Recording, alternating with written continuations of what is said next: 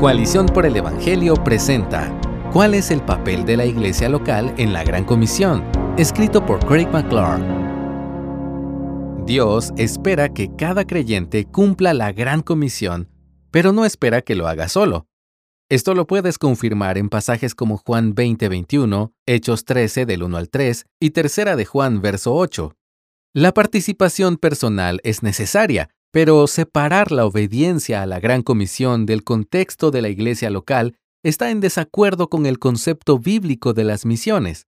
La Escritura presenta el papel de la iglesia local en la Gran Comisión como preeminente y presente en cada aspecto. Por esta razón, al considerar esta gran tarea, debemos comenzar con la naturaleza corporativa del mandato. La iglesia local autentica el mensaje de la Gran Comisión. Las iglesias locales hacen visible nuestra proclamación verbal del Evangelio y son como teatros ordenados por Dios para dar a conocer su infinita sabiduría. Lee Efesios 3:10. Como comunidades físicas de creyentes reunidos, cuya nueva identidad en Cristo trasciende la cultura, la raza y la posición social, las iglesias locales autentican la verdad trascendente del Evangelio que proclamamos. Cada iglesia local forma parte de la esposa de Cristo y es el comienzo y el fin de cada esfuerzo misional, como nos indica Pablo en Efesios capítulo 5 versos 25 al 33. La iglesia local es el contexto para obedecer a la Gran Comisión. La obediencia a la Gran Comisión requiere de las iglesias locales. El mandato de hacer discípulos incluye la obediencia a todos los mandamientos de Cristo, muchos de los cuales solo se pueden obedecer de manera adecuada en el contexto de la iglesia local. Por ejemplo, el mandamiento de bautizar es explícito en la Gran Comisión en Mateo 28, 19. El bautismo simboliza nuestra unión con Cristo en su muerte, sepultura y resurrección, según Colosenses 2 del 11 al 12. También en 1 Corintios 12, 13 vemos que simboliza nuestra unidad con otros creyentes. Como acto iniciativo del discipulado, el bautismo muestra la incorporación de nuevos convertidos a la comunidad cristiana. Por lo tanto, la ordenanza del bautismo es un acto que incorpora al nuevo creyente en una comunidad física de cristianos que es la iglesia local. Lee Hechos 2.41. La iglesia local facilita el avance de la Gran Comisión. La iglesia local es el agente de Dios para facilitar la Gran Comisión.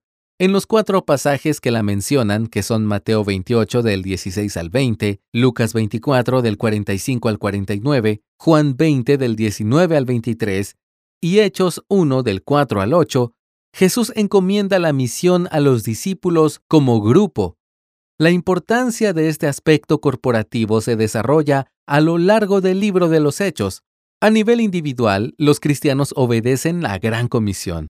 A nivel colectivo, la iglesia local facilita su obediencia.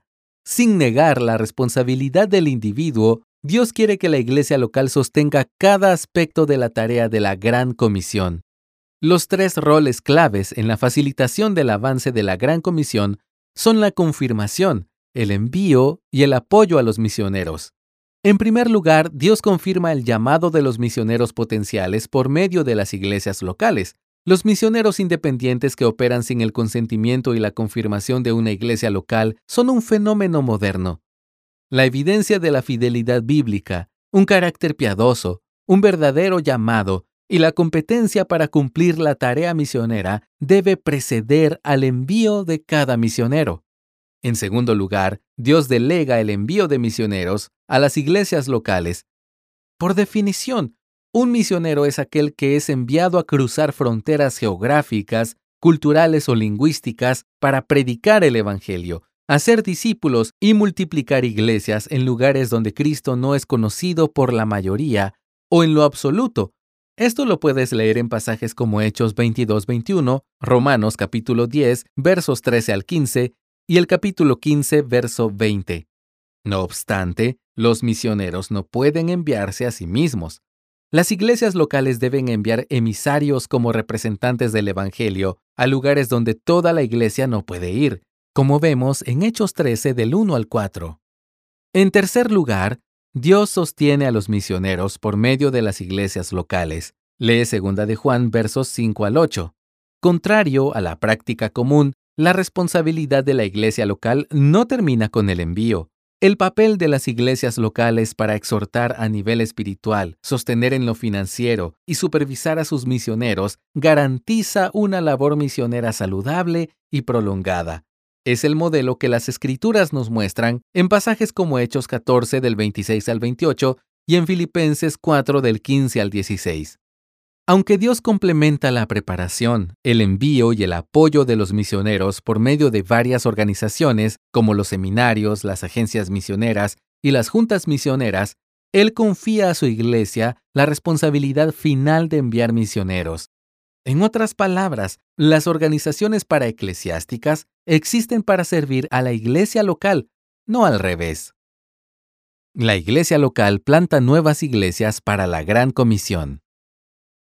La Gran Comisión requiere que las iglesias locales se reproduzcan.